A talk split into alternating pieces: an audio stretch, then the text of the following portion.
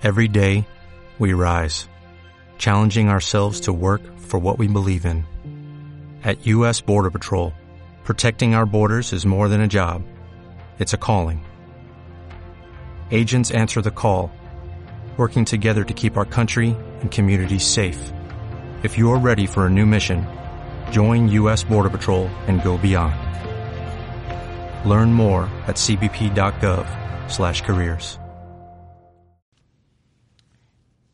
Fíjese que el maíz transgénico sitúa a México ya en una antesala de otro panel en materia comercial con los Estados Unidos. Ayer se enojaron los funcionarios del Departamento de Agricultura de Estados Unidos, pues porque México no quiere modificar su política eh, en materia de manejo precisamente de los eh, granos genéticamente mejorados y pues amagaron con llevar a México a otro panel. Vamos a platicar con el abogado especializado en comercio exterior y arbitraje internacional de la firma Clark Hill. Él es Aristeo López. ¿Cómo estás, Aristeo? Muy buenas tardes. Hola, ¿qué tal, Darío? Buenas tardes, gusto de saludarte. También te saluda Rogelio Varela. Aristeo, buenas Rogelio, ¿cómo estás? Buenas tardes. Aristeo, pues un primer punto de vista sobre lo que pasó ayer y lo que pues dijeron estos funcionarios del gobierno de los Estados Unidos respecto al incumplimiento ahora en materia eh, de manejo de eh, granos pues mejor genéticamente mejorados esto del maíz transgénico. Eh, un primer punto de vista por favor Claro que sí, Darío. Pues eh, efectivamente eh, hubo una reacción ya de, la representación comercial de, Estados Unidos ayer sobre este tema de la prohibición al maíz eh, transgénico. Y por lo que vemos en ese, ese informe, pues hay, hay un diálogo aún eh, y sin embargo, a pesar de las flexibilidades que, México ha ofrecido a Estados Unidos para, para poder atender sus, sus preocupaciones, pues claramente el, comunicado de prensa de Estados Unidos deja ver que no es suficiente y que no se atiende el problema de fondo en, en, Estados Unidos, que es eh, una, eh, que es una medida que no está sustentada en, bases científicas, lo que es lo que realmente está buscando Estados Unidos en, este, en este tema. Entonces, en la medida en que las propuestas de México sean eh, complementarias o no vayan realmente al punto central de, esta, eh, esta discusión, pues difícilmente se va a poder llegar a un acuerdo eh, a este, en esta etapa de, informal de consultas. Claro. Aristeo, ¿y cuál sería, digamos, que el escenario en función, pues, de pues este malestar que ya es manifiesto de parte de los Estados Unidos? Pues eh, como, como bien mencionaste, Darío, al principio, eh, pues la, la, solución o la vía eh, que, prevé el tratado para este tipo de diferendos es un panel de solución de controversias que, conoces muy bien y que pues, recientemente ha, sido utilizado por las tres partes ya. Y, y, pues bueno, la primera etapa sería una solicitud de consultas de Estados Unidos a México y pues si no hay solución en 75 días, pues eh, iniciaría el, la fase de, panel que, que, también ya, ya, ya conocemos todos. Aristeo, ya se está convirtiendo esto entonces, diga, dirías tú, en una postura eh, del gobierno del presidente López Obrador de eh, pues no allanarse a lo que establece el Tratado de Libre Comercio, ya lo estamos observando en materia energética, ahora lo estamos viendo en materia eh, de manejo de pues los productos transgénicos. Al rato no sé si lo veamos pues en otra eh, desaveniencia comercial en, en, otra área también de nuestra relación eh, de comercio exterior tú ya lo estás viendo así como un, un precedente que se está sentando para eh, procesar el tratado de libre comercio eh, en este caso, pues con una postura eh, férrea del gobierno mexicano? Pues mira, puede, puede verse desde, ese, desde esa perspectiva, Darío. Eh, y, bueno, al final del día, si esa es la, la, postura de, de, la administración en México, tenemos la herramienta que es el TEMEC y que, otorga esta eh, oportunidad a las partes para dirimir controversias de manera eh, eh, objetiva, ¿no? A través de una decisión de un panel. Pero sin duda, lo que tú mencionas también debe contrastarse, por otro lado, con, con, la posición que México tuvo en el arbitraje recientemente que se dirimió en materia de reglas de origen de autos, donde pues México, su argumento fue hacia Estados Unidos respeta las reglas del tratado, ¿no? Entonces, si bien por un lado parece que está eh, eh, en favor de que se respete el tratado, eh, el contraste que tú bien marcas es, interesante porque aquí parece ser que no está todavía en capacidad o, en una posición de demostrar la compatibilidad de estas medidas con el TEMEC. Aristeo, y un tema de este tipo, ya lo mencionas ahora con el arbitraje en el sector automotriz que fue favorable para Canadá y para México, eh, ¿sería, digamos, que los tiempos similares a este proceso con el maíz transgénico?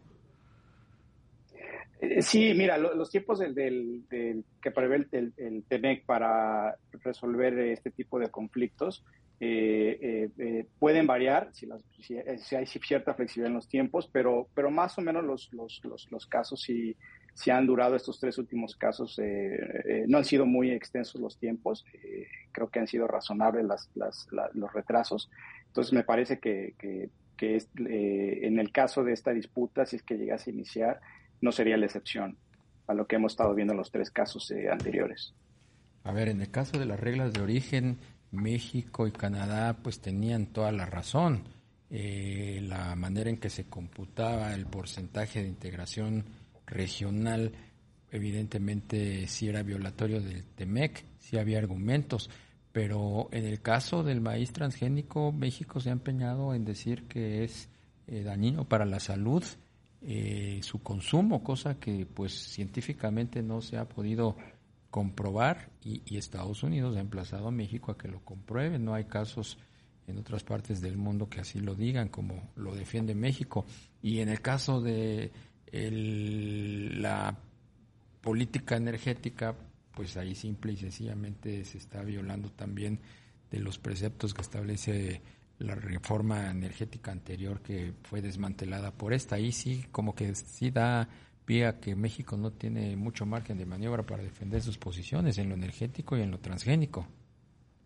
Claro, y coincido contigo y además apuntaría una cuestión eh, particular sobre el tema del maíz transgénico. Si, si, si, si revisas el decreto que establece la medida, básicamente tiene dos argumentos, la parte de protección a la salud humana, que es la que tú mencionas, pero también menciona o hace referencia a una soberanía o autonomía alimentaria. Entonces, ya cuando mezclas esos dos principios, este, ya entras un poco en, terreno fangoso, porque o estás protegiendo la salud eh, de las personas o realmente lo que quieres es desarrollar eh, la producción nacional. Entonces, eh, eh, el gobierno mexicano tiene que, aclararle a Estados Unidos exactamente cuál es la justificación de esta medida. Y del decreto que se, que se publicó, desafortunadamente no hay esa base científica o esa referencia a los principios que está aplicando el gobierno de México para sustentar esta restricción. Entonces, sí debe de, una explicación o una justificación a, Estados Unidos y bueno, y a cualquier otro socio comercial que,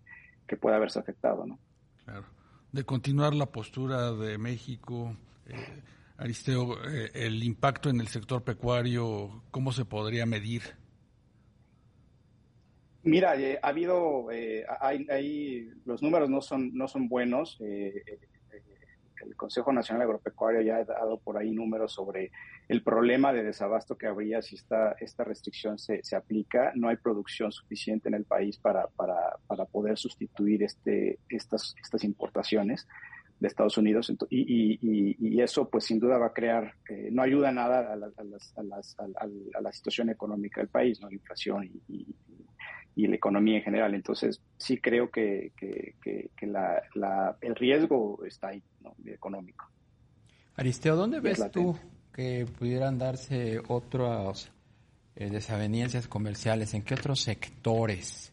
Por ejemplo, se hablaba también de los productos farmacéuticos y concretamente los biotecnológicos en temas relacionados con la propiedad intelectual.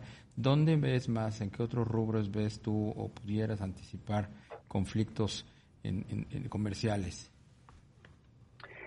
Eh, pues mira, Darío, este, es muy buena pregunta, es, difícil saberlo, pero, pero de los temas que por ahí puedes ver, eh, sin duda el tema energético, si bien hay una disputa entre Estados Unidos, Canadá y México, eh, eso no, no hace un lado la posibilidad de que haya arbitrajes de inversión contra el Estado mexicano si es que llega a haber una, una violación a, directa a una inversión en particular de alguna empresa. ¿no? Entonces, por ahí puede haber un riesgo, por ejemplo. ese es un riesgo latente que está ahí. ¿no? Claro. Y en el, caso de las empresas que, pues, eh, digamos que del sector industrial, del sector agroalimentario, también, también tendrían que acudir a estas consultas, a este proceso de, de seguimiento de, de la postura en el tema de los transgénicos, Aristo. Eh, bueno, Rogelio, en esta parte del tema de transgénicos, eh, dado que es un mecanismo entre estados, eh, no, no, podría haber una participación o no puede, no haber una participación directa de, las asociaciones. Digo, ya en el proceso del panel puede haber, puede haber participación de terceros, de partes interesadas, y, ahí podrían pronunciarse, pero en un primer acompañamiento en las consultas, digamos, formales, este, no, no, no sería así el caso. Pues Aristeo López, abogado en comercio exterior y arbitraje internacional de Clark Hill. Muchas gracias por la entrevista. No, a sus órdenes y un saludo a todos. Hasta pronto. Cibanco presenta.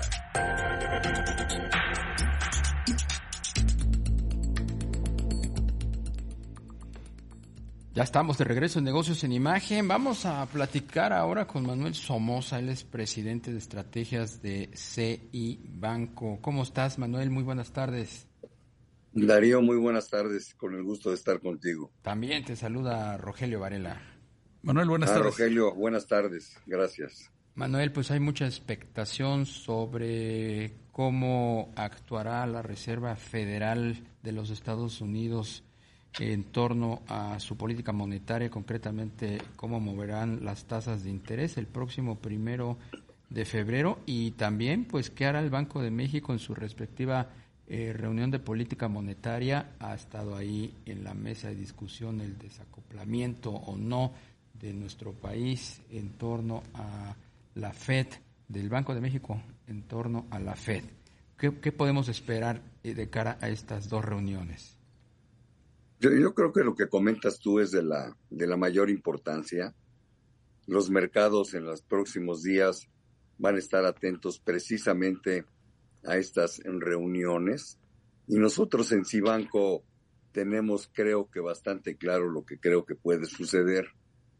En el caso de la Reserva Federal, la tasa de interés es del cuatro y medio por ciento y nosotros estamos eh, muy, muy, muy ciertos de que esta va a subir el primero de febrero en 25 puntos base. Va a subir del cuatro y medio al 4.75.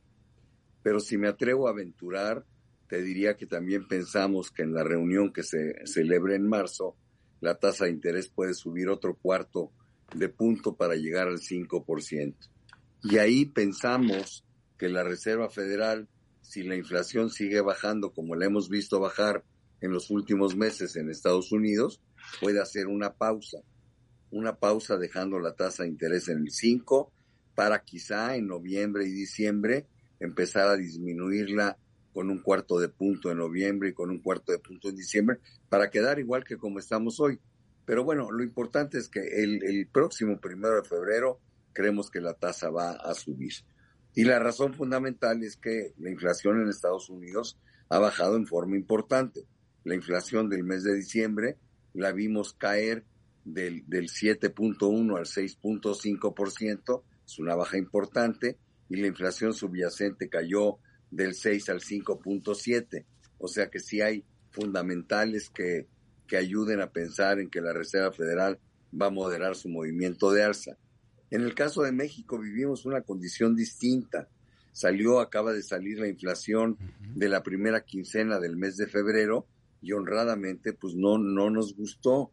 La inflación nominal subió del, del 7,86 al 7,94, está casi en el 8%, es decir, en lugar de subir, de perdón, de bajar, está subiendo. Y también la inflación subyacente en México se incrementó hasta niveles del 8,45, cuando veníamos del 834.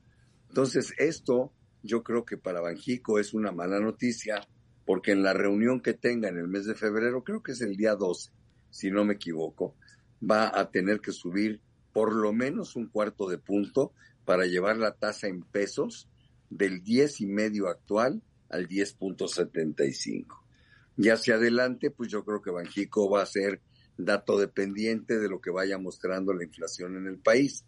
Creo que tenemos margen para desligarnos de, de las alzas de la Fed, porque empezamos a subir las tasas con mucha anticipación. La diferencia de tasa de interés entre México y Estados Unidos son casi 600 puntos base. Entonces tenemos colchón para no tener que subir como ellos.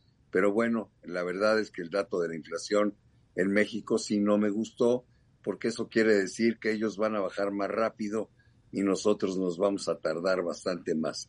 Ellos van a terminar este año en tres y medio, a lo mejor tres setenta y nosotros vamos a terminar en el mejor de los casos en inflaciones del 5% por ahí de diciembre. Esa es mi, mi opinión, mi querido Darío.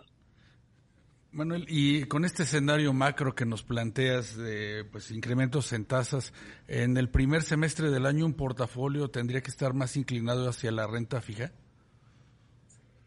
Bueno, yo yo creo que hay oportunidades en los dos sectores. Evidentemente a mí me encanta la renta fija hoy. Hacía muchísimos años que no teníamos oportunidad de invertir en deuda soberana en pesos y tener rendimientos arriba del 10%. Esa es una oportunidad que no debemos dejar de ir. O sea que una parte del patrimonio debería de estar ahí porque son rendimientos altos, seguros, en deuda soberana y estas cosas se ven pocas veces en la vida. O sea que hay que, hay que aprovechar. También la renta fija en dólares está interesante porque el dólar está barato. Mucha gente no se explica la fortaleza del peso, tratan de buscar mil explicaciones, pero la fortaleza del peso obedece a la debilidad del dólar y yo creo que no, no va a resistir las cotizaciones actuales de 18.70, 18.68. Yo creo que se va a regresar a los 19.40 de aquí a junio para cerrar el año en 20.50. Entonces también ahí en, en forma segura hay manera de ganar dinero porque además, por ejemplo, nuestro fondo en dólares en renta fija ya paga un rendimiento o pagó en enero tuvo un rendimiento bruto del 4.7%, que no es nada malo en dólares, ¿no?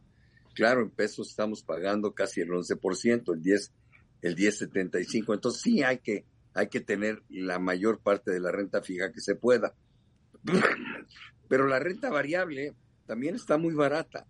Este, las bolsas, yo creo que en términos generales pueden recuperar pues entre el 50 y el 75% de lo que perdieron el año pasado. Por ejemplo, la Bolsa Mexicana de Valores, nada más en el mes de enero, ha crecido 11%. El Standard Poor's ha crecido 7%, en enero nada más. El, el, el, el, Eurostock 600 ha crecido 6% en euros. Nuestro fondo Surasia se ha incrementado también 6% en dólares. Yo creo que en la parte de renta variable, claro, con mucho más riesgo y menor, menor certeza, los rendimientos que se pueden alcanzar andan en niveles del 15 al 17%. Ojo, depende el riesgo que quieras tomar. Yo creo que la mejor decisión es hacer un portafolio bien, bien dividido. Si eres muy conservador, pues ten el 80% en renta fija entre pesos y dólares y si eres muy agresivo, pues tenlo al revés, ¿no? Ten 80% en acciones y 20% en renta fija. Pero esa ya es una decisión personal en función de tu apetito por el riesgo. Pero hoy los mercados, curiosamente, son una gran oportunidad de compra tanto en la renta fija como en la renta variable. ¿Por qué? Porque las dos bajaron. Los bonos también bajaron de precio. Las acciones no se diga.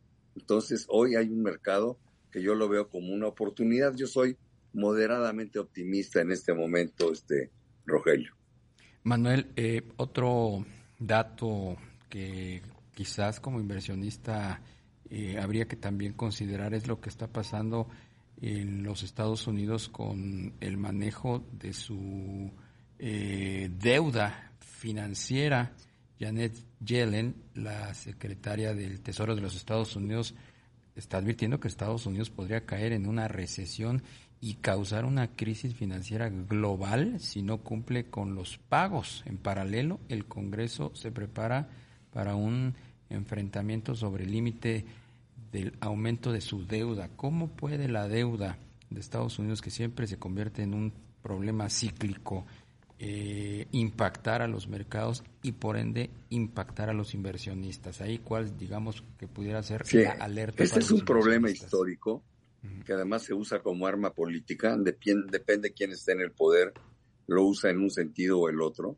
Evidentemente la deuda en Estados Unidos ya llegó a tocar el techo del endeudamiento que tenía autorizado y ahora lo que se requiere es que se autorice un nuevo, un nuevo techo.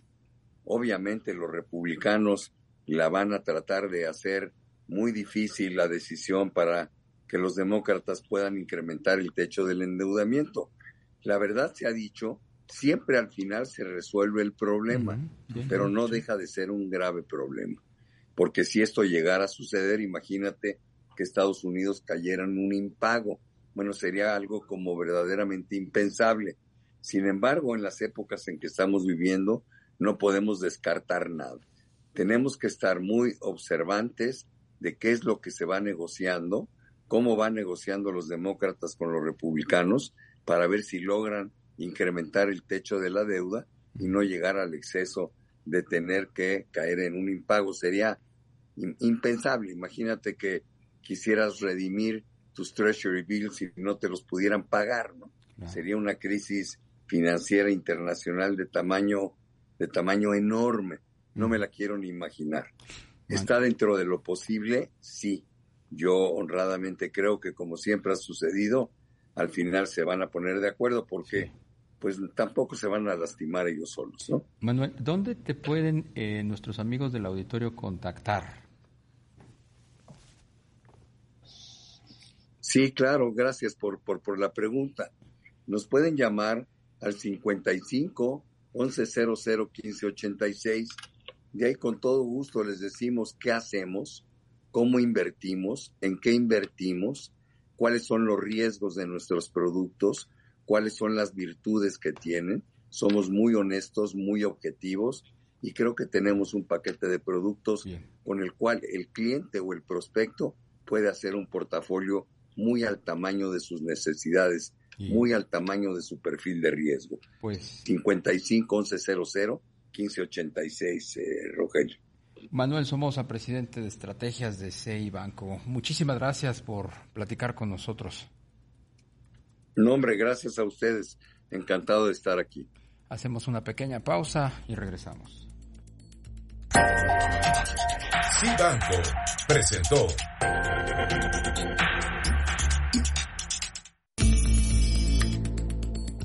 Con la continuidad del nearshoring, se espera que la producción de electrodomésticos crezca a un ritmo global de 4% este año. Sin embargo, en el país la tendencia de, esta, de este fenómeno, la relocalización, tendrá un crecimiento en producción e inversión del 8%, el doble. Vamos a platicar con Joel Rojas. Ella es directora general del clúster de electrodomésticos de Nuevo León, el CLELAC. Joel, ¿cómo estás? Mucho gusto y buenas tardes. Muy buenas tardes, mucho gusto, Darío. Qué gusto estar el día de hoy contigo. También te saluda Rogelio Varela. Hola, Rogelio, mucho gusto. Saludos, Joel. ¿Qué, qué oportunidades están observando ustedes eh, el ritmo de crecimiento de México si aprovechara, como acabamos de decir, el nearshoring, eh, pues es prácticamente del doble en producción e inversión? ¿Qué es lo que pudiéramos aprovechar en este tema de la relocalización? Pues mira, nos estamos preparando para un año en el que seguiremos viendo esta continuidad del nearshoring, como bien mencionas. Eh, el año pasado nuestra industria generó importantes anuncios de inversión sobre nuevas plantas y expansiones de firmas tan grandes como Hisense, Whirlpool, Bosch, Danfoss, entre otras. Y para este nuevo año estamos esperando un crecimiento eh, global de alrededor del 4%.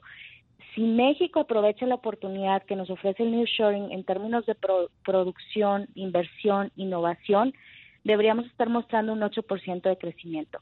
¿Qué significa esto? Que las empresas se tienen que preparar a las nuevas tecnologías, las nuevas tendencias de electrodomésticos con hiperconectividad, eh, aparatos inteligentes, son eh, pues la nueva cara de los electrodomésticos. Joel, ¿y qué tan preparado está el norte del país, el clúster de Nuevo León, pues para recibir esta, esta, estas nuevas inversiones? Pues mira, yo me siento muy confiada. El año pasado crecimos un 10% eh, en cuanto al clúster de electrodomésticos y el gobierno del estado anunció 114 nuevas inversiones, no solamente de electrodomésticos, sino en todas las áreas. Pero muchas de las empresas que llegaron, eh, que también son del giro automotriz, pueden convertirse en proveedores del sector de electrodomésticos. Actualmente nosotros tenemos un, un supply hub muy bien integrado en el norte del país, en donde todas las empresas que, que, ya están aquí desde hace más de 20 años han desarrollado fuertemente a sus proveedores en términos de certificaciones, en términos de innovación, tecnología, talento. Hemos apostado muchísimo por el talento y hoy en día eh, esa es la razón por la cual nos voltean a ver del extranjero. ¿Cuáles son las principales, eh, digamos, empresas y proveedoras de esas empresas? que están teniendo presencia en este clúster y que en un momento dado eh, podían expandir sus operaciones aprovechando pues este fenómeno del nearshoring. Claro, mira, como te mencionaba, algunas de las empresas tractoras fuertes en el estado pues son Whirlpool, son Train, son Danfoss, Bosch, Hisense. Nuevo León es un gran productor de aires acondicionados, también de refrigeradores domésticos e industriales eh, también tenemos una huella importante de línea blanca, de estufas. Entonces, eh, estas, estas grandes empresas que se están desarrollando y que están llegando aquí al, al Estado, pues están desarrollando no solamente empresas Tier 1, Tier 2, sino también pymes mexicanas en, en las cuales vemos una oportunidad de sustitución de importación. Claro. El, el sector de electrodomésticos, eh, ¿qué tan importante es en, eh, para las exportaciones mexicanas de manufacturas, Joel? Bueno, pues es súper importante, ya que eh, ocupamos el quinto lugar a nivel mundial en producción de electrodomésticos. Y bueno, como les menciono, México ocupa el primer lugar en exportaciones de refrigerador con congelador, de aires acondicionados y de estufas y también de lavadoras. Eh, ¿En qué otras, hay posibilidades eh, en otras áreas de crecimiento que este clúster de electrodomésticos eh, pueda tener? ¿Alguna expansión en, nuevas áreas de oportunidades que se estén observando? Claro, mira, hoy en día las, estas grandes empresas que llegan al país eh, ya no solamente están buscando empresas que manufacturen o que hagan procesos, sino también están buscando innovación, toda la parte de RD, desarrollar nuevos procesos, están buscando la automatización, la digitalización, inteligencia artificial en algunos de sus procesos. Hoy sabemos que desde el reconocimiento de voz, tú puedes programar tu cafetera, tú puedes programar tu refrigerador. Estamos buscando también empresas que puedan eh, producir los sensores para que los refrigeradores por la noche consuman menos energía. Entonces estamos moviéndonos hacia de la manufactura hacia procesos más especializados de tecnología e innovación. Claro. Joel, y en la parte de sus costos, el tema de la inflación, que pues estuvo gravitando pues durante todo el año pasado, eh, ¿qué esperarían para este año?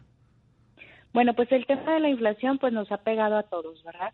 Eh, es un tema es un tema que, que pues hemos visto. Nosotros estamos tratando desde el clúster de apoyar al desarrollo de las empresas y el desarrollo de las pymes.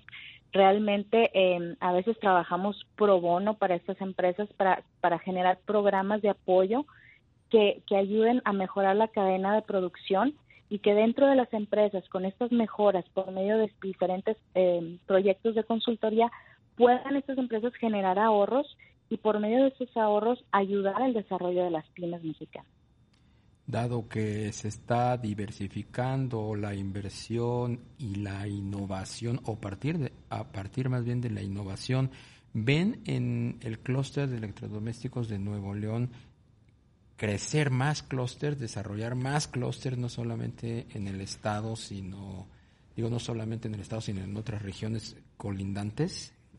Sí, pues actualmente eh, estamos recibiendo también en el clúster eh, empresas de otros estados, pues estas empresas ya están integradas en la cadena de suministro de las grandes tractoras. Hoy, hoy tenemos empresas que están presentes en Querétaro, tenemos empresas que están en Chihuahua, en Baja California, tenemos empresas en, Ciudad de México, en fin, sí estamos buscando diversificar y en la medida en que sigamos creciendo, pues, ¿por qué no eh, abrir más eh, capítulos de clústeres en, en México? Actualmente somos el único clúster en México y el único clúster en Latinoamérica del sector de electrodomésticos. Claro. ¿Y ven ustedes presencia o interés de empresas chinas en instalarse en nuestro país con este tema del nearshoring? Ya lo hemos visto sobre todo en la parte automotriz con la llegada de armadoras que pues ya están vendiendo sus vehículos aquí. Eh, ¿En electrodomésticos también se esperaría algo similar? Así es, el año pasado, como les mencionaba, eh, nosotros apoyamos mucho al gobierno del estado en sus esfuerzos de atracción de inversión extranjera. Nos toca acompañarlos en diferentes citas y pláticas con empresas y el año pasado estuvimos con varias empresas asiáticas que tienen interés en, en venir y abrir operaciones y algunas otras que ya están en proceso de apertura aquí en México. Oye, Joel, y una digamos, eh, integración con la industria automotriz, ya ves que cada vez hay mayor, eh, pues, ¿cómo decirlo? Eh, más cercanía, más fusión entre lo que es la tecnología de, electrónica de consumo con la industria automotriz. ¿Ven ustedes que se pudieran compaginar o, o, integrar cada vez más con la industria automotriz, la industria de electrodomésticos? Sí, definitivamente. Mira, ese crecimiento que tuvimos del 10% el año pasado y el crecimiento que ha tenido el consumo de electrodomésticos en el mundo desde la pandemia, que nos vino a cambiar pues la manera en la que en la que pues eh, conformábamos nuestra casa, ¿no? También como una oficina y tuvimos que ir incorporando algunos electrodomésticos, aire acondicionado, etcétera.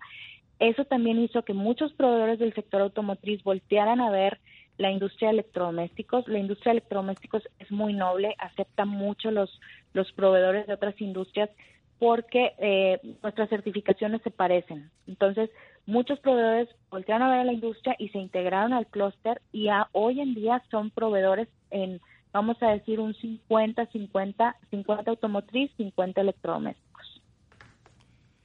Pues Joel Rojas, directora general del Cluster de Electrodomésticos de Nuevo León. Muchísimas gracias por estos minutos de entrevista.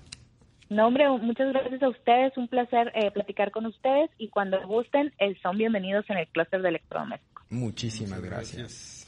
Gracias, hasta luego. Hasta luego. What if you could have a career where the opportunities are as vast as our nation, where it's not about mission statements, but a shared mission? At U.S. Customs and Border Protection, we go beyond to protect more than borders. From ship to shore, air to ground, cities to local communities, CBP agents and officers are keeping people safe. Join U.S. Customs and Border Protection and go beyond for something far greater than yourself. Learn more at cbp.gov/careers.